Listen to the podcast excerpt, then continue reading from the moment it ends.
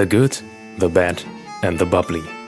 Berauschende Bekenntnisse von und mit Johannes Radke und Ronja Morgenstern. Herzlich willkommen bei The Good, The Bad and The Bubbly. Mein Name ist Ronja Morgenstern und ich habe heute nicht nur Johannes Radke hier, Guten Abend. sondern auch Enrico Hirschfeld. Hallo oder hello again. Ja, es ist nämlich Staffelfinale, Johannes. Uh, Es ist, es ist geschafft, wir haben wieder zwölf. Kannst du bitte auf das Klatschen drücken? Ich weiß nicht mehr. Nee, das war das äh, Das war der Jazzige. Tusch, oder? Ja, das, nee, das war das Jazzige, dieses. ja, dann muss man jetzt nochmal irgendwie, wir müssen jetzt Oh durch. Gott. Nee, das war's auch nicht. Ja, das war's. Entschuldigung. Die dritte Staffel ist im Kasten, meine Damen und Herren. Ähm, es war eine sehr, sehr langwierige Staffel. Es hat sich Ja. sehr gezogen. Es ist viel passiert in dieser Staffel. Unter anderem werden wir ein neues Restaurant aufmachen. Deswegen Ja, ist auch Enno nochmal da, weil ich das große Vergnügen habe, das Restaurant mit ihm aufzumachen. Ja. Ich auch. Ich habe das Ein Vergnügen, das mit leichtes dir Beben. aufzumachen. Also, Ein leichtes Beben ging durch die Kölner Gastronomie. Ein mittelschweres, würde ich fast sagen. Ich weiß Ja, nicht, du kriegst, okay. das, du, du kriegst das eher mit, weil ich bin ja betroffen. Mir äh, downgraden oder upgraden die Leute das immer. Mir erzählen halt alle Weinhändler das immer So, was erzählen die denn so? und fragen. Na, die erste Frage, ähm, die sie alle mir gestellt haben. Mit welchem Champagnerhaus will Ronja Morgenstern zusammenarbeiten? Ronja Morgenstern macht parallel zu dieser Frage erstmal eine Flasche Champagner auf, weil wir sitzen auf dem Trocknen. Ja. Ähm, ich werde nicht das Champagnerhaus listen, also listen bestimmt, aber offen ausschenken, vielleicht auch das. Okay. Es wird nicht Krug sein. Ja, wir trinken heute Krug. Grand Cuvée. Ähm, ich weiß gar nicht, welche Edition. Die 245? 168. Ah, 168, ja. Mir hatte ich so 245 irgendwie im Kopf. Ich weiß nicht wieso, aber naja, Schöne Geschichte. Mhm. genießen Sie. Enno, ja, du warst schon mal bei uns. das stimmt, ja. Ich erinnere mich noch dunkel dran, weil es gab relativ viel Alkohol. Wir haben nur eine Magnum zusammen getrunken. Ja, aber ich habe relativ viel, also ich habe viel geredet, aber ich habe auch viel getrunken und Ja. äh, ich hatte einen nüchternen Magen und äh, die Zunge saß recht locker. Das Ja. war ja Das so war eine, toll. Das war ja Das wirklich war so eine witzig. Folge, wo irgendwie, äh, weiß ich nicht, äh, du hattest irgendwie 5% Gesprächsanteil, Johannes, oder so. Ja, ne, weil Ende. wir im Endeffekt ja deiner Story irgendwie auch des Werdegangs gehört haben, weil das eigentlich total spannend war, weil es halt ähnlich wie bei uns beiden ja auch, ist es kein gerader Weg. Sondern Nö. du hast auch immer so deine, deinen Zickzack hier geschlagen, Zickzack da und alles Mögliche. Und das, das war einfach spannend auch zum Zuhören. Das ist ein Prozess. Außerdem, du warst im Redefluss, warum soll man dich dann unterbrechen? Das war ja interessant. Ich finde das auch am angenehmsten, wenn wir Gäste haben, wenn die einfach selber erzählen. Ne? Wir hatten nochmal so einen Gast, der Hannibal, erzählt auch von selbst. Stimmt, den hatten wir auch als Gast. ja, wir, Wir haben eben gerade ein bisschen- was, was alle an Gästen da waren. Wir hatten gar nicht so viele. Wir hatten äh, die Katja, den Hannibal, Julia war da, Ruben. Ruben war da, du warst da. Und das war es im Großen und Ganzen auch Ja. schon. Ne? Das war es auch. Wir wollten eigentlich mehr, aber wie gesagt, Lockdown. Und Alles gut. Wir stoßen erstmal an. Ja. Auf uns, ja. auf die dritte Staffel, in der sich so viel getan hat. Wahnsinn, ich bin umgezogen. Ich habe einen neuen Job. Du hast einen neuen Job, ich habe einen neuen Job. Ich habe bald einen neuen Job. Enno hat auch einen neuen Job. Ja. Täusche ich mich oder könnte der kälter sein? Ich bin ja der Ich finde eigentlich nicht. Unbewandertste. Ich Nee? finde den eigentlich Okay. leckerer, wenn der Köstlich. zwei, drei Grad mehr hat. Ich finde, das steht dem viel besser. Okay. Die Ich bin der Banause von uns drei. Ja. Nein, bist du nicht. Also du bist kein Banause, aber jeder macht das auch so ein bisschen unterschiedlich. Ich bin auch tendenziell eher der, der das sehr kalt trinkt. Ronja ist diejenige, die das etwas wärmer trinkt. Sprich, dass das Aroma ein bisschen mehr rauskommt. Ähm, ich bin eher so, dass das Aroma eher ein bisschen gedeckelt wird durch die Kühle. Das ist einfach Aber wieso willst du den Geschmackssache so ein Aroma von etwas deckeln? Dann ist ja gar kein Genuss. Dann ist ja ein Druckbeton. Doch, weil es kühl ist. Kühl ist auch Genuss. Bei Cola. Auch bei Wein und auch bei Champagner. Was auch kalt serviert werden muss, ist Kaviar. Ach was. Ja. ja Ich dachte, das ich sollte hier irgendwie Fragen stellen, aber dann, ja. Guck mal, hier, das das ist hier voll die Und, Überleitung. und Kaviar passt zu Champagner. Also Ach, das Kaviar, ist ja alles, das ist äh, ja quasi, als hätten wir uns gesucht und gefunden. So sieht's aus. Das ist nämlich äh, die Thematik gut, unseres, dann mache ich halt kein Interview. Unseres Restaurants. Ja, äh, wenn du hier Cola und Genuss und sonst was. Und äh, ja, Johannes, was weißt du denn über Kaviar? Ich soll doch kein Interview mehr machen. Ich bin Nee, jetzt beleidigt und jetzt trinke mal jetzt einfach nur unvorbereitet. Was weißt du eigentlich über Kaviar? Kaviar, Fischeier vom äh, Stör. Ja. In aller Regel. Das ist in der Regel erstmal richtig, ja. Genau, das ist so, so das Klassische. Es gibt zwar auch Forellenkaviar und alles mögliche, aber es sind Fischeier. Ähm, und der Gute kommt halt vom Stör. Und entweder ist es russischer Stör, das sind somit die besten Sachen, oder es ist iranischer Wildkaviar. Äh, das ist auch sehr, sehr teuer und sehr, sehr gut. Ähm, und dann gibt es ja so ein gewisses äh, Haus, mit dem ihr, glaube ich, Gibt auch noch zusammenarbeitet. chinesischen Kaviar. Ja. Also man muss Und das so ein bisschen unterscheiden. Iranischer Wildkaviar, gibt es das noch? Nee, nicht. Wildfang ist ist verboten. aus. Ja. Gibt nichts Da gibt äh, seit 2008 ist Wild, Wildfang-Kaviar verboten. Okay, Gibt nur also es war noch aus meinen Berliner Zeiten, Ja, wo ja. man im äh, KDW irgendwie so eine Dose für, glaube ich, 11.000 Euro kaufen Deshalb, konnte. deshalb ist ja auch äh, unser Arbeitgeber Kaviarhaus und Prenier, weil die sich quasi gefunden haben. Weil die einen hatten vor 2008 hatten die Handelswege Kaviarhaus, Ja. die haben halt mit dem, mit dem Wildfang-Kaviar ge, ge, gehandelt und Prenier waren somit die äh, Wegbereiter für Kaviarzucht, hatten aber das Problem, dass alle den Wildfang-Kaviar Ja. aus Russland gefeiert haben und die saßen halt so ein bisschen da mit ihrer Kaviarzucht und hatten jetzt nicht die Absatzmenge und dann bums 2008 äh, war Wildfang verboten und dann haben die sich gefunden. Die einen hatten die Nee, hatten den Kaviar und die anderen hatten die Handelswege und das Ja. war einfach Win-Win. Was, was ich jetzt tatsächlich ganz spannend fände, ist, äh, wenn ihr ein bisschen berichtet, wie Kaviar auch produziert wird. Weil ich glaube, viele haben das schon mal gesehen und äh, vielleicht auch probiert. Ähm, ich kenne das so klassisch irgendwie so auf Blinis mit ein bisschen Creme fraiche. Ähm, ich weiß, dass es in unserem ehemaligen äh, Betrieb im Excelsior immer sehr prunkvoll serviert wurde. Mit äh, gehacktem Ei, mit, ich glaube, äh, Schnittlauch, mit äh, halt, ja. Mayonnaise, alles Mögliche. Irgendwie, es gab irgendwie dann sieben oder acht Komponenten dazu. Fand ich völlig übertrieben, weil die in der Regel alle immer zurückgegangen sind, weil die Leute nur die Blinis, ein bisschen Creme fraiche und dann den Kaviar gegessen haben. Ähm, aber wie wird das eigentlich produziert? Also gut, ich weiß, es ist vom Stör und es ist, äh, sind Eier. Ähm, ich weiß aber, es sind keine gelegten Eier. Nee. Also, Also wie brutal ist die Sache eigentlich? ja, ähm, also prinzipiell ist erstmal alles, das kann ich ja als Vegetarier einfach mal gerade raus sagen, was mit Tieren oder von Tieren stammt, erstmal brutal. Deswegen ist Kaviar erstmal nicht brutaler als alles andere, was wir jeden Tag so verzehren. Allerdings ist die Sache bei Kaviar, dass im Gegensatz zu Hühnereiern ein Stör nur einmal in seinem Leben Eier abgibt. Das ist der Punkt, an dem Enno kommt. Ja, also du musst im Prinzip das so sehen. Erstmal, wa- warum ist Kaviar so teuer? Das ist so wie, warum ist Safran so teuer? Warum ist Champagner so teuer? Das ist einfach eine massive Handarbeit. Es, ist, es dauert einfach mega lange, weil diese Störe, die, die müssen ja erstmal jahrelang äh, Gehegt und gepflegt gehegt werden. und gepflegt Ja. werden, bevor die, die äh, erstmal Kaviar bilden. Also, nach klar. acht Jahren ja, also der, also reif. der, der, der Baeri, das war, was so der meist produzierte Mhm. ist, weil der hat so dieses, normalerweise ist es immer so, die großen äh, Kaviar-Eier sind gefragt, das war früher der Beluga, der hatte Mhm. die größten. Ähm, aber Beluga-Stürze züchten, das machen nicht viele, weil das einfach, die Tiere müssen, glaube ich, 20 Jahre alt werden, bevor die, äh, Ja.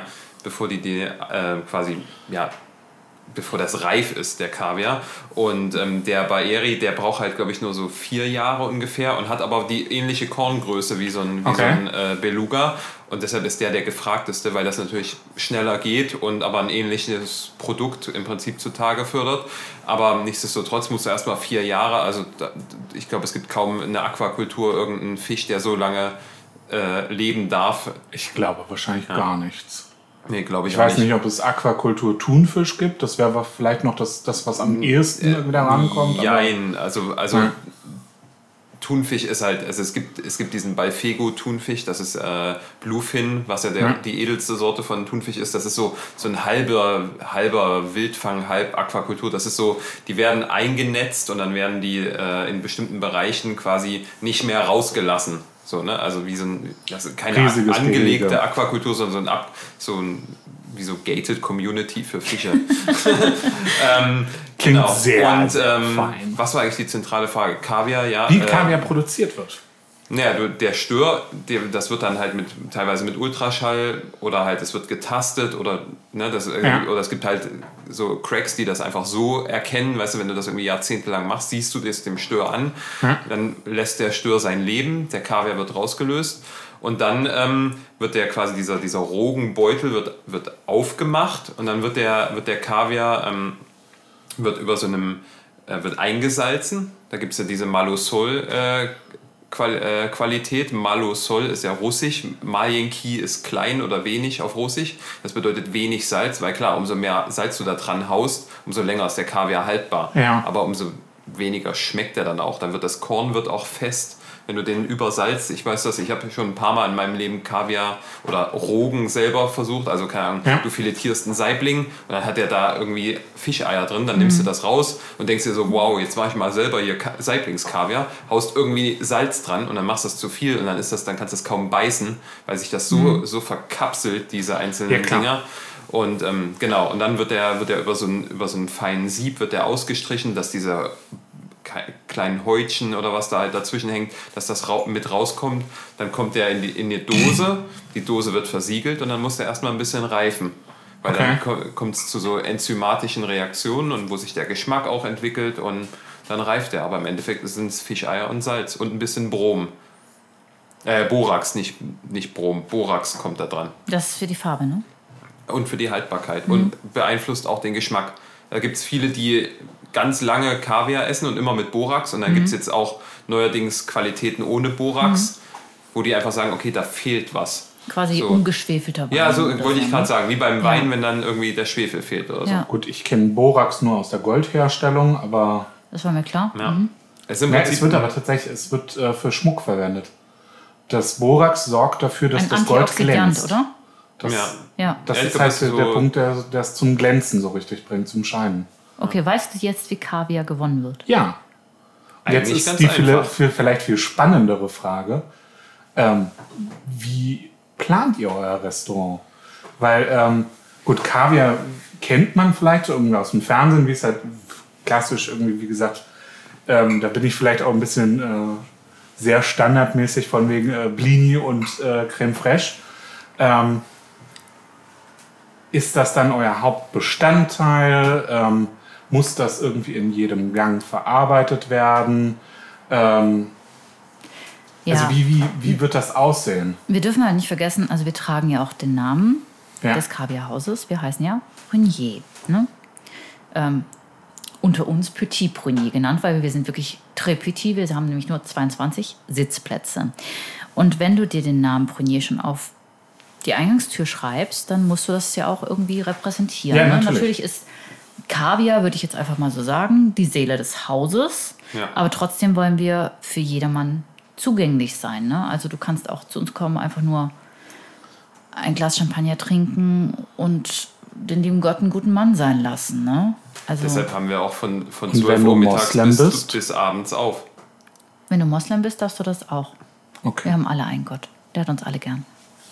Also deshalb haben wir auch ab 12 Uhr mittags bis abends durchgängig auf, dass du halt irgendwie so ein Restaurant, ich will jetzt nicht sagen für jeder Mann, aber für jeder Zeit bist. So, ne? Mhm. Also wir wollen einfach, wir sind da automatisch ein Anlaufpunkt, also von der Lage her. Also wir, das, wir hoffen. Ja, das kann man ja vielleicht nochmal erwähnen. Ihr habt einfach eine der wahrscheinlich genialsten Locations in Köln irgendwie bekommen. Ihr seid nämlich direkt an der Domplatte. Ja, das ist äh, also wirklich super zentral. Ne? Wir sind fast direkt am Roncalli-Platz Ja. Mit, äh, mit Frontblick direkt auf den Dom. Und wenn wir irgendwann mal dann draußen bestohlen werden, dann wird das auch im Sommer sehr attraktiv sein. Ich, ich gehe davon schwerstens aus. Und wir sind natürlich in gute Nachbarschaft mit Hermes und Louis Vuitton und äh, Chopin und Röckel. Das ist alles natürlich, das passt schon. Ne? Dem Aber- Domhotel, wenn das irgendwann mal aufmacht. Äh, Wir haben große Hoffnung, dass es äh, vielleicht in den nächsten Jahren dann mal passieren wird. Ja. Aber um deine Frage noch abzuschließen wegen den Produkten, natürlich klar, also Kaviar ist die Seele des Hauses und wir werden natürlich die, warum sollten wir das auch nicht, das wäre dumm, wäre wär irgendwie, äh, keine Ahnung, sechs Sätzen am, Thema- äh, am Thema verfehlt, ne, hier. Nein, aber es, also, da, wo ich ja darauf hinaus will, ist, wie viel Freiheit hat er nur in der Küche? Wie viel Freiheit hast du in deinem Servicebereich, also im Weinbereich? Ähm, kriegt ihr da irgendwie extrem etwas vorgeschrieben oder seid ihr doch sehr, sehr frei und könnt sagen, ihr, ihr könnt eigentlich machen, was ihr wollt. Aber es wäre schön, wenn Prunier irgendwie mit verarbeitet wird. Also Anne und ich, wenn ich das mal vorwegnehmen darf, hatten das große Glück, dass ich glaube, das, was wir uns vorgestellt haben für dieses Restaurant, hat exakt das getroffen, was das Haus Prunier sich vorgestellt hat für dieses Restaurant. Weil eigentlich der Wortlaut, den Anne und ich in unserem, ich nenne das jetzt auch mal Pitch, ähm, gewählt haben, exakt so wiedergegeben wurde in der offiziellen Pressemitteilung. Deswegen hat man uns nicht diktiert, sondern wir haben uns gefunden. Also sie haben jemanden Ja. gesucht und wir haben uns gefunden. Ne? Und Enno wird sich natürlich auf seine Weise in dieser Küche einbringen, mit natürlich seiner Handschrift und den Prunier-Produkten. Ja. So haben Und- wir auch die Karte irgendwo aufgebaut oder so wird die Karte aufgebaut sein. Wir machen mittags Plateau Jour, so ein bisschen so ein Zweigang-Menü, bisschen Vorspeise, Hauptgang. Ähm, einfach, ja, wir, wie gesagt, es soll jeder irgendwie was finden. Bei Genau, das wäre nämlich eine der Dann nächsten machen wir, Fragen. machen wir einfach eine Klassikerkarte, wo du halt wirklich die Produkte von Prunier, es ist ja nicht nur der Kaviar, also Prunier arbeitet ja auch eng zusammen mit Barlik Lachs. Die sind die Ja. Barlik Lachs äh, Köstlich. Importeure. Habe ich Ja. letztens auch das erste Mal probiert. Das war wirklich großartig. Köstlich, absolut köstlich. Gänseleber und, und Ja. so weiter. Ähm, das wird man da, da finden. Und das ist aber dann auch, äh, sage ich mal, so in der Kochsprache sagt man eine Produktküche, also der Fokus aufs Produkt. Also da gibt es Ja. dann halt so ein Kaviar-Tasting, fünf verschiedene, jeweils 10 Gramm, Blinis, Sauerrahm, was du vorhin angesprochen Genau. hast. Das ist halt das, um es pur zu genießen, um zu Ja, sagen, klar. ah, okay, das ist der, das ist der, um das zu verstehen, Ja. einfach die Nuancen. Also Sprich dann gegebenenfalls auch eine Stopfleber-Variation, wo du, keine Ahnung, dann Entenstopfleber, eine, eine Gänsestopfleber. Leber mit, so. mit Brioche und einem Ja. Chutney oder so, einfach um, um das Produkt wirken zu lassen. Aber das ist dann so ein Ding, das kannst du den ganzen Tag bei uns essen. Ne? Da Ja. kannst du dann auch sagen, okay, ich komme auf ein Glas Champagner, ja komm, hier die Dose Kaviar oder sechs Austern oder irgendwas. So, weißt du, so, so Klassiker, die Ja. auf der einen Seite cool sind, die den Laden repräsentieren, die Marke repräsentieren, die aber uns natürlich in der Küche, dadurch, dass wir das den, den ganzen Tag anbieten, von den Handgriffen her jetzt nicht komplett aus dem Konzept bringen, ne? wo wir auch das 15.30 Uhr schicken können. Oder wenn irgendwie fast alle beim Personalessen sitzen und, und einer ist noch unten, dass der jetzt nicht komplett wegfliegt, wenn da mal ein Dreiertisch reinkommt und irgendwie ein Kaviar-Tasting haben will. So einfach. Und dann abends kommt halt noch irgendwie das große Menü. Ja. Wobei Möchtet ihr denn da sehr auch auf. Gourmetküche wieder gehen? Weil ich meine, ihr beide kommt ja aus der Gourmetküche. Ich meine, Enno, du hast äh, im Zwei-Sterne-Restaurant gearbeitet, du hast, warst äh, Ja. Küchenchef im Sterne-Restaurant. Also ich muss ganz Ähm, ehrlich sagen, ich kann, ich will jetzt nicht sagen, ich kann nur das, aber wenn du das kannst, Ja. warum sollst du dich dann downgraden? Ne? Also es muss natürlich zugänglich bleiben für alle und so. Und ich möchte da nicht verkopft sein und irgendwie effekthascherisch irgendwie daherkochen. Ja. Aber mir waren immer gute Produkte wichtig, irgendwo meine, meine Handschrift Mhm. in dem Sinne und äh, ich will mich halt nicht verstellen. Also ich habe von vornherein gesagt, jetzt da irgendwie komplett frankophil. Das Da fand ich sehr nett von dir. Du hast gesagt, ich bin kein Franzose, ich kann nicht französisch kochen, aber ich kann französisch inspiriert kochen. Genau. Ja. Ich, bin, ich bin halt kein Franzose. Ich bin, also wenn hier Köln, bestes Beispiel, Le Moissonnier, super, zwei Sterne, Ja. mega Restaurant. Eric Menchon, der, der lebt das. Der Ja, ist klar. Franzose, der kocht Französisch. Du bist und das nicht ist, Eric das Menchon. Ist, ich bin nicht Ich Eric glaube, du Menchon. bist drei Köpfe größer als er. Ja, aber, aber ich hab, weißt du, das, das, das wäre nicht ich. Natürlich. So. Aber ich habe natürlich auch, ich habe jahrelang Französisch gekocht, also die, Mhm. die, die, auch die Basis, die, die Kochausbildung in Deutschland, du lernst halt eine, eine Beurre Blanc und so ein Ja, Zeug, klar. was französische Basis ist. Klar kann ich das irgendwie, aber ich Wenn ihr mehr über Ennos Lebenslauf hören wollt, wir haben die Folge, da hat er das sehr wunderbar beschrieben, ähm, wie er zum Beispiel in Trier halt ähm, französische Küche gemacht hat. Genau, so. Also irgendwie habe ich es schon gelernt, aber es kommt halt nicht so aus, aus mir selber heraus. Ich könnte jetzt nicht sagen, ja, ich mache ein Rezept von meiner Oma von damals und so, weißt du? Weil das, weißt du, so dieses, mein, ich habe kein französisches Herz, ich habe so einen französischen Kochverstand, so ein bisschen, Ja. würde ich es nennen. Das klingt total spannend. Ähm, Jetzt werde ich attackiert. Ich werde ja, jetzt wirst du atta- attackiert. Ich wurde ja so ein bisschen zum Interviewmenschen. Ja, bestimmt klar. in der Vorauswahl. Einmal, einmal Bestandteil Ähm, dieser Konversation. Ich arbeite ja, wie gesagt, mittlerweile im Handel und äh, meine Händler fragen mich regelmäßig irgendwie äh, oder versuchen immer Infos rauszuhaschen. Ähm, Die wollen alle verkaufen. genau. Und die größte Frage war natürlich, ähm. Nimmst du ein großes Champagnerhaus auf? Ich meine, Champagner Schaumwein ist ja eh deine Leidenschaft. Ähm, wie sieht's da aus an der Front? Ich möchte eigentlich weg von das, was man überall bekommt und mehr zu dem, zu dem ich einen persönlichen Bezug habe. Also ich werde kein großes Haus listen. Wir haben bei äh, Prunier unseren Hauschampagner. Den habe ich jetzt das erste Mal getrunken am letzten Montag. Der ist gut, das Ja. kann man im offenen Ausschank machen, das ist okay. Ich würde aber gerne, ich muss nebenher mal ein bisschen bei dir wieder hier rumklopfen. Ah ja, du bist immer so ein kleiner Störfaktor, ne? Hier. Das Mikrofon ist ja, kaputt. Ja, das Mikrofon ist kaputt, genau. Ähm, ich möchte eher auf die kleinen Sachen. Also wir werden das machen und dein Klopfen auch irgendwann beseitigen hier. Ähm, wir werden das Ich machen. möchte erwähnen, nur Ronja klopft gegen das Mikro. Ich tue nichts. Ich habe es dieses Mal noch nicht einmal Also um berührt. das Thema abzuschließen, es wird kein großes Haus geben, Punkt aus. Also nicht im offenen Ausschank. Sehr schön. Hast du sonst noch eine Frage an mich? Gibt es Geheimtipps, äh, was es als kleines offenes Haus gibt? Es ist ein schöner Flakon. Gibt es Chanel in Gläsern? Eventuell. Das finde ich gut. Das habe ich mir gedacht, Johannes. Ja, ansonsten, ähm, wir haben ja schon so ein bisschen auch im Vorhinein gesprochen. Ich weiß, dass ihr zum Beispiel mit Robbe und Berking irgendwie arbeiten werdet. Ähm, habt ihr da nicht ein bisschen Angst, weil ihr habt das jetzt als Konzept beschrieben, dass ihr eigentlich ein Restaurant für jedermann sein wollt? Dass man sich mit sowas wie und Robbe und Berking ist jetzt relativ dickes Silberbesteck. Das ist ja jetzt nicht mal eben so ein bisschen was Nettes für nebenbei, sondern das sieht schon auch entsprechend aus, dass ihr euch damit die Gäste nicht auch vielleicht verschreckt. Also, wenn eine Holly Golightly in Breakfast at Tiffany's bei Tiffany reinlaufen kann, um einen. Was Espresso zu trinken. Nee, es war kein Espresso. Sie hat sich einen, einen Telefonwähler gekauft. Für 10 Dollar. Um eine Tiffany-Tasche zu haben, ich weiß. Nein, nein, nein, nicht um, Tiff um sich irgendwas bei Tiffany's zu kaufen, damit sie etwas gravieren lassen kann. Dann, äh, glaube ich, können wir auch Robbe Bergling Besteck haben und Leute können nur einen Espresso bei uns trinken, oder? Ja, um Gottes Willen. das- Ich glaube, das ist, ich glaube äh, dass, es ein, dass es ein großer Vorteil ist, dass wir in äh, Köln sind und nicht in Düsseldorf, weil wir in Köln einfach die große Fähigkeit haben, zwischenmenschliche Grenzen zu brechen durch unsere Art. In Düsseldorf sind alle ein bisschen elitär und ein bisschen High Society. Shishi? Vielleicht ein bisschen Shishi Tutu und in Köln sind wir einfach, ja mein Gott, dann sind wir halt ein Kaviar-Restaurant und dann haben wir halt teures Porzellan. Gibt es bei euch Kölsch? es wird Kölsch geben, aber nicht vom Fass. Und welches Kölsch? Das werde ich dir in dieser Folge nicht verraten. Ich wollte eigentlich die Küche abstimmen lassen, um ehrlich zu sein. Ja? Ja, ich wollte die Okay, Küche das entscheiden lassen. Ich wüsste gar nicht welches. Ich habe kein Also hoch, äh, hoch im äh, Trend liegt gerade Schreckenskammer.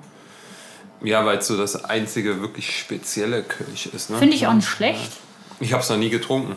Helge ist ein großer Fan. Okay. Ja, Mirko auch vom Taku. Ja, ja, hat- das- aber ich habe es selber noch nie getrunken. Also ja, ich habe es bei ihm immer gesehen und habe ihn mal gefragt. Also ja, bestes Kölsch. Ja. Also es liegt hoch im Trend auf jeden Ja, ich Fall. meine, das ist eine Geschichte, wo sich in Köln dann doch Geister scheiden. Das Kölsch. Ja. Ja, da hast du recht. Aber das wird, glaube ich, nicht. Also, wenn ich mal bedenke, wie oft ich jetzt Kölsch ausgeschenkt habe in den letzten Jahren, ich glaube, da wird nicht der Fokus drauf liegen, ne? Ich weiß es nicht. Was würdest du dir denn wünschen? Ich finde Schreckenskammer ziemlich cool. Na, siehst du. Was ich noch sagen wollte wegen diesem Besteck, ich finde, du, du, das ist ja genau das, was wir nicht machen wollten. Wir wollten kein Elfenbeinturm sein. Ja. Wir wollten nicht dieses Dogma haben, Prunier, Kaviar und dann sitzt du da und wartest, dass irgendwelche Oligarchen bei dir reinrennen und, und 500 Gramm Dosen essen. Ja. Sondern irgendwie, klar, du hast so dieses, ja, wir sind, Kaviar ist so ein Thema bei uns und so, aber wir wollen ja auch unsere, also ich finde da, find das einfach super cool, wenn wir in Laden sind, wo auch unsere Kollegen essen kommen. Deshalb haben wir auch Ja. den, den Montag mit als Öffnungstag genommen. Einfach weil wir, weil wir einfach Bock haben, dass Kollegen zu uns kommen und da irgendwie, der, die haben ja alle ihre Vorlieben. Der eine will die, feiert das, wenn er aus dem Menü einen Kalbsbries essen kann. Der andere findet das cool, wenn Ronja Ja. ihm ein neues Kavi äh, Champagnerhaus vorstellt und so. Genau. Das, Das finde ich halt mega so. spannend. Irgendwie Ja. das, deswegen ist das so ein bisschen, oder ging ja die Frage. Ähm, vor allem, was mich ja sehr schön äh, oder sehr, sehr freut, irgendwie ist, äh, dass ich weiß, dass ihr etwas Bestimmtes von äh, Robin Berking schon geordert habt. Ihr habt äh, die legendäre Salzauster von Alessandro Pape. äh, Wir haben sie uns gewünscht. Wir haben sie nicht Ja. geordert, aber wir haben gesagt, Kennen die dass wir, nicht mal. wir haben uns eine Salzauster gewünscht und Porzellanaustern haben wir uns auch gewünscht, ja. Das freut mich sehr, weil das ist halt so, so meine Erinnerung an Sylt, weil wir die natürlich auch benutzt haben im, im Fährhaus. Also von daher, äh, ich freue halt, mich auf ja. jeden Fall schon mal bei euch dann zu sitzen. Ich werde Ähm. dann auch überprüfen, ob du die Salz oder äh, ja, Austern Silber, werden wir ja, auch auf der Karte haben. ob du die auch wieder zurückgibst, ne? Oder ob du die einsackst. Nee, ich bin nicht so wie die Gäste auf Sylt. Ist das so? Ja, wir hatten mal irgendwann ein tolles Menü, auch mit Robbe und Berking, aber damals mit Pommery noch dazu. Und da sind uns halt Gläser und Salzaustern geklaut worden. Ja, ich glaube, dass äh, wir da auch ein hohes Potenzial haben für Schwund, sage ich mal. Mit 22 Sitzplätzen ist es noch überschaubar. Sollten wir mal draußen hinzubekommen, dann ähm, irgendwann mal, was wir auch werden. Ja. Nicht nächstes Jahr vielleicht, aber vielleicht übernächstes. Äh, müssen wir da auch auf jeden Ich Fall hoffe schon was regeln. nächstes Jahr. Ja, Weil bei euch auf, auf, also vor dem Restaurant zu sitzen, das wird, glaube ich, einfach richtig klasse werden, wenn du. Man muss halt auch ehrlich sagen, das haben wir gar nicht erwähnt, wir haben eine super, na, ich will es nicht Catering nennen. Catering geht bei mir eigentlich ab äh, ein Kilometer ich sag mal, es ist unser. Banketthaus. Ja, unser Banketthaus nebenan, das Haus Saaleck, Ja. wo halt wirklich eine der geilsten Rooftop-Locations überhaupt zu Hause ist. Nicht nur das, sondern halt auch zwei wunderbare Tagungsräume. Ja. Ne? Auch mit einem, ähm, mit, einem, mit einem Tagungsraum, wo du halt eine, eine super Medienausstattung hast, wo du dich halt präsentieren kannst als Unternehmen. Wir haben eins, äh, das sich äh, super eignen würde als Vorstellung für Wein oder Tasting Room etc. Es ist halt wirklich für jeden Geschmack irgendwas dabei. Auf der einen Seite sehr, sehr modern, auf der anderen Seite ein bisschen verspielt romantisch. Also wir haben großes Glück, dass wir da auf dieses Haus noch zugreifen können. Und dort gibt es auch eine Küche, also wir müssen nichts irgendwie warm rübertragen. eine wunderschöne Ja, Küche. Ne? ja. Also zwar mit anders einem, als mit einem Molteni-Herd, meine ich. Also wirklich top ausgestattet, wo du halt nichts warm rübertragen musst, sondern alles dort vor Ort kochen kannst und so. Und Das oben klingt doch wahnsinnig toll. Grill auf dem Dach und so. Das wird. ja, vielleicht möchtest du ja mal eine Parteisitzung da machen. Würden wir uns freuen. Die FDP, die kann sich doch Kaviar leisten. Gut, das schneiden wir bitte raus. ähm, ja, das klingt so ein bisschen, als hätten sich da zwei gesucht und gefunden. Oder nicht gesucht, aber gefunden. Also ich glaube, es wird äh, richtig klasse bei euch. Es war großer Zufall. Also Enno und ich, wir wurden unabhängig voneinander gefragt. Und wir wussten auch nichts davon, bis wir uns präsentiert wurden, was auch verrückt war. Aber ich habe mich sehr gefreut und ich bin ähm, sehr froh, dass mein Kulinar kulinarischer Gegenpart der Enno ist. Und vor allem, es war ja so, wir hatten ja Wochen vorher drüber gesprochen, als es darum ging, okay, du hast so dein Champagner-Ding und sowas. Und da haben wir überlegt, was ist denn das Pendant zu Champagner in kulinarischer Ja. Sicht? Weißt du, wenn du, wenn du versuchst, als Koch dich irgendwie zu, zu Etablieren. zu etablieren oder was sind so, was sind so Produktwelten und sowas. Und dann sind wir auf Kaviar gekommen, Wochen vorher, und dann kam das wirklich so. Das war schon irgendwie, Das war ein bisschen Fortuna, ne? Ja, so ja, auf jeden Fall. Schicksal. Der Fußballverein von Düsseldorf. Oder von Köln, wir haben Ja. noch einen. Ja. Die vielleicht viel, viel wichtigere Frage ist, Okay, jetzt geht's los. wird es Fortsetzungen von Perlen für die Säue geben? Ja, haben wir fest geplant. Also wir haben eine zweite Staffel geplant, auf jeden Fall. Meinst du, dass sie Wann sich... kommt das Buch dazu raus? Wir sind auf der Suche nach einem Verlag. Ja. Sollte Das es... klingt verführerisch. Ja, sollte es äh, verlegungsfreudige Menschen da draußen geben, wir schreiben ein Buch zum Thema Sekt und Essen. Wir würden es gerne verlegen lassen. Nee, zweite Staffel machen wir auf jeden Fall. Schön. Ja. Wir starten jetzt nach der Sommerpause damit. Im, äh, Ich kann ja für Kässpätzle mal dazu Wir bleiben Wir in unserer. Homebase bei Hennes Finest. ja, genau. Das finden wir super. Und vielleicht machen wir noch mal eine Kaviar-Folge. Ja, Vielleicht genau. gibt's, Bisschen- machen wir so mal so ein Crossover mit Ja, wir Penny. wollten sowieso jetzt mal ein bisschen, mal auch mal ein Dessert mit reinnehmen. Eigentlich wollten wir auch grillen. Gut, das wird jetzt in Zukunft schwierig werden. Oder wir machen Wintergrillen. Wintergrillen ist doch toll. Das wäre auch mal cool. Also das könnt ihr auf jeden Fall machen. packen wir uns Gut, ähm, ihr habt Kässpätzle jetzt schon verbraten, also von daher Ja, aber ich glaube, ich nicht will zu noch mal euch in irgendwie eine Folge. Revanche haben. Eine Ich Revanche. jetzt, äh, Ich würde gerne mal Kässpätzle machen. Du suchst den Sekt aus. Ja, genau, das ist auch noch, ja, ja. Das können wir Ja, dann von mir lehnt sie dir ja seit Jahren ab. Ähm, das ist, Ich werde, nehme immer, das so ich werde immer enttäuscht, wenn andere Menschen Kässpätzle machen. Also ich Ja. habe jetzt von, wir haben ein Arbeitskollege ist ja auch Schwabe und der hat mir mal so ein paar Kniffe jetzt verraten. Spätzle. Ja. Irgendwann will ich doch mal eine Revanche Willst, haben. willst du noch mal probieren? Ja. Soll ich noch mal einen neuen Sekt aussuchen? Machen wir. Apropos Sekt, äh, Krug. Prost drauf. Nee, das ich, war äh, Ronja und der Mikrofon. Nee, du hast Sekt gesagt und im nächsten, im nächsten Augenblick Krug. Und das fand ich. Ähm, Ach so. Sektkrug. Ja, aber ist Krug nicht auch, so wie einige anderen, äh, in der Base mal eine deutsche Familie gewesen? Ja, ich jetzt Josef vermuten? Krug. Hätte ich aus jetzt Mainz, vermutet. oder? Ich habe jetzt Mainz Ich meine, Kopf.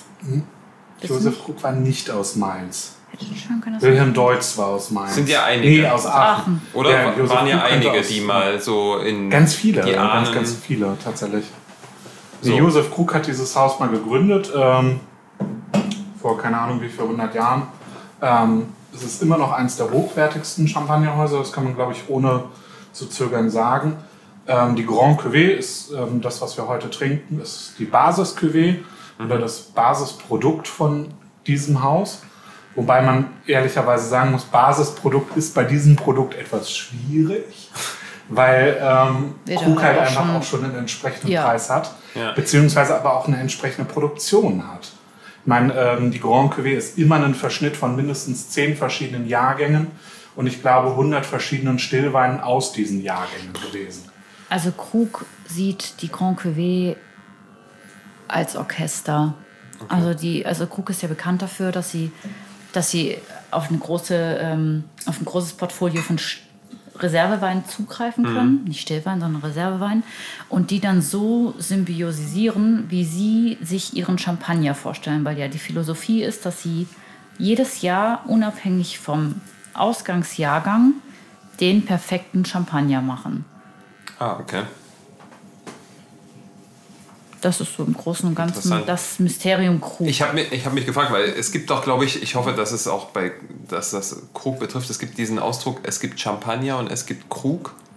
Habe ich irgendwo mal gelesen, dass das so ein Ausdruck war von jemandem, ein Zitat. ja. Das, das kann man schon so sagen, ja. Weil äh, Krug ist halt einfach eine, ich würde sagen, es ist eine Weiterentwicklung von Champagner. Also von einfachem Champagner. Es ist tatsächlich so, so ähm, die Fortsetzung oder der, der fortgeschrittenen Bereich. ja, das finde ich halt, ich finde das immer sehr störend, dass die Leute das so formulieren, weil es hebt den Champagner halt einfach auf so ein Level, als wäre Krug nur was für Konnoisseure und Leute, die sich extrem damit auseinandersetzen. Letztendlich ist ja die Philosophie, dass du einen guten Champagner machst, jedes Jahr einen perfekten Champagner machst, der für die Leute zugänglich ist, ne? Ja, okay, jetzt sind wir halt hier sehr hochpreisig und das können sich vielleicht nur ausgewählte Menschen erlauben. Ja, nicht jedermann. Aber das geht, glaube ich, an der Philosophie, die dahinter steckt, absolut vorbei. Ne? Also, sie wollen halt einfach einen guten Champagner machen. Und Ja, sie klar. wollen ihn halt auch trinkbar machen, also dass die Leute ihn halt auch kaufen. Und ich denke, dass sich viele Menschen davon abgeschreckt fühlen, das einfach mal zu probieren für den Flaschenpreis. Ne? Das ist ja aber allgemein bei Champagner ein Problem. Beziehungsweise In wir haben das ja genauso ähm, auch bei den hochwertigen deutschen Sekten festgestellt. Wenn du dann mal 40 Euro aufwärts für, einen- für einen deutschen Sekt ausrufst, dann sind die deutschen Kunden erstmal abgeschreckt, weil sie sich dann sagen, ja, dafür kann ich ja auch Champagner kaufen. Aber du ver man verkauft ja im Restaurant eigentlich Champagner sehr selten in Flaschen, oder? Das kommt drauf an. Also es kommt drauf an, ähm, wie viele Gäste du an einem Tisch hast und was für Gäste du Ja, an okay. einem Tisch hast. Also wenn du jetzt mal überlegst, wenn wir jetzt essen gehen, wir würden uns zuerst mal eine Flasche Champagner bestellen. Ja. Ja. ja, stimmt, klar. Aber wenn ich jetzt zum Beispiel mit, mit meiner Frau essen gehe, mit Lena, dann Hm, du es trinken wir jeder ein Glas. Ja? Aber wir trinken keine Flasche Champagner am Anfang. Nee, es ist halt die Frage, ob du ähm, den äh, Champagner auch den ganzen Abend über trinken würdest. Ich glaube, das ist eher so ein Punkt. Ähm, dass man sich äh, als Aperitif nicht zu zweit eine Flasche Champagner reinzwiebelt und danach irgendwie lustig auf Wein umsteigt, das ist uns, glaube ich, allen klar. Aber du kannst am Ende Ist das so? Ist das so? Nee, jetzt mal ganz ehrlich. Also, Ähnlich wie Johannes, du- ich glaube, äh, das ist jetzt ein bisschen. Sie mich mal ausreden lassen? Nee, ja, ich Also, kenne das dich. Ich habe schon oft mit dir Aperitif getrunken, deswegen würde ich, äh, finde ich das jetzt gerade sehr. Äh, Aber Aperitif ist sowas vor. Ja, aber wir sind in einer anderen Liga. Ach so. Mhm. Aperitif, würde ich sagen. Nein, und dann kannst du halt genauso sagen, okay, ich trinke irgendwie eine Flasche Champagner über das Menü. Ähm, also, ich muss da jetzt äh, Kontra geben. Ich ziehe mir gerne zu zweit vorher eine Flasche Champagner ein und dann startet das Menü. So, Punkt aus. Fertig. ja gut, Ist nicht immer grob. jetzt zwiebeln uns auch zu zweit gerne zwei Flaschen Champagner vorher rein. Ja, siehst du? Dann äh, hast du dich ja gerade selbst widerlegt. Ich rede aber über normale Menschen und nicht Normale über Ich wollte gerade sagen, man muss da mal abstrahieren, so Gastronom oder dann noch so äh, Champagner, Wein. Oder Ich bin kein Geübte- Gastronom, ich bin Regaleinräumer Geübte am Gäste. Rewe. Geübte Gäste. Ja. Ja. Aber du verkaufst mehr Flaschen Weißwein, Rotwein als Champagner. Auf jeden Fall. Aber auch als Sekt oder sonst was. Verkauft man eigentlich Süßweine flaschenweise? Das kann- Halbe Flaschen. kaum jemand. Ja, Das okay. ist halt äh, so ein Ding. Also kaum einer hat Süßwein in großen Oder Flaschen. große Tische. Ähm, aber selbst da ist. Äh, aber jetzt ein, Zweier, aber ein Zweiertisch trinkt jetzt nicht irgendwie eine halbe Flasche Eiswein so Nee. oft. nee, nee. Also auch da gibt es ich, äh, also das ich Menschen, an die das einer Hand machen, abs- aber abzählen. ja. Da kommt übrigens mein gefährliches Halbwissen. Ich habe äh, in meiner Zeit im Lockdown als äh, Weinverkäufer, da hatte ich einen Sekt aus Eiswein. Cool. Das ist schon selten, oder? Welchen hattest du denn? Heuer? Breuer? Ich, ich müsste, ich Nicht müsste, es- ich müsste es re recherchieren. Nee, Steffen, Stefan? Chefenbreuer. Kann sein, ja. Den, Ich glaube ja. Stimmt, den hattest du, glaube ich, auch Breuer. mal auf der Karte damals. Richtig Ja. Das Ja. klang wahnsinnig spannend. Ich habe das, ich hab das halt Hast du das, gelesen. hast du das probiert? Ja, nee. Das müsste ja eigentlich in so eine Richtung gehen, die dir total widerstrebt, ne? Wahrscheinlich. Ja, das müsste ja eigentlich Weil das dürfte in so eine Demisec-Richtung Ja, mindestens gehen. Wenn nicht sogar eine, eine ähm. Du-Richtung. Ich habe das nur nicht verstanden, Ja. weil Eiswein ist ja schon schwer zu produzieren oder aufwendig mit einem gewissen Risiko. Ja. Und das dann noch zu einem Sekt zu verarbeiten, Glaube ich, könnte total spannend als Dessertbegleiter zum Beispiel Mhm. sein. Ähm, so, so hätte ich irgendwie jetzt irgendwie das, das versucht. also er hat sich mega gut verkauft. Ne? Ja. Also ich, hab, ich hatte, glaube ich, drei Flaschen, die waren rucki zucki weg. Ja. Vielleicht war das auch so ein, so ein Projekt, auf das der Winzer einfach Lust hatte. Ja. Dass der einfach ausprobieren wollte. Wie schmeckt sowas? Wenn du die Hm. ja. Kapazität War auch hast. nur eine halbe Flasche. Ja. Ja. Nee, klingt doch spannend. Ja, Hast du noch eine abschließende Frage, Johannes? wann kann man bei euch essen? Ich wollte gerade sagen, wann geht's los? Genau, also wann, wann, äh, wann wollt ihr öffnen? Also wir haben jetzt Ende November im Fokus, wir werden ein bisschen Soft-Opening machen. Erstmal ein bisschen warm werden, die Presse Ja. einladen, Freunde des Hauses einladen. Und ich denke, dass der realistische Also Start hoffentlich. für die Gastronomie, kommt drauf an, Deep Breathing. im Dezember sein wird. Ne? Ich denke, so wirklich Ja, loslegen werden wir auch, ja. im Dezember.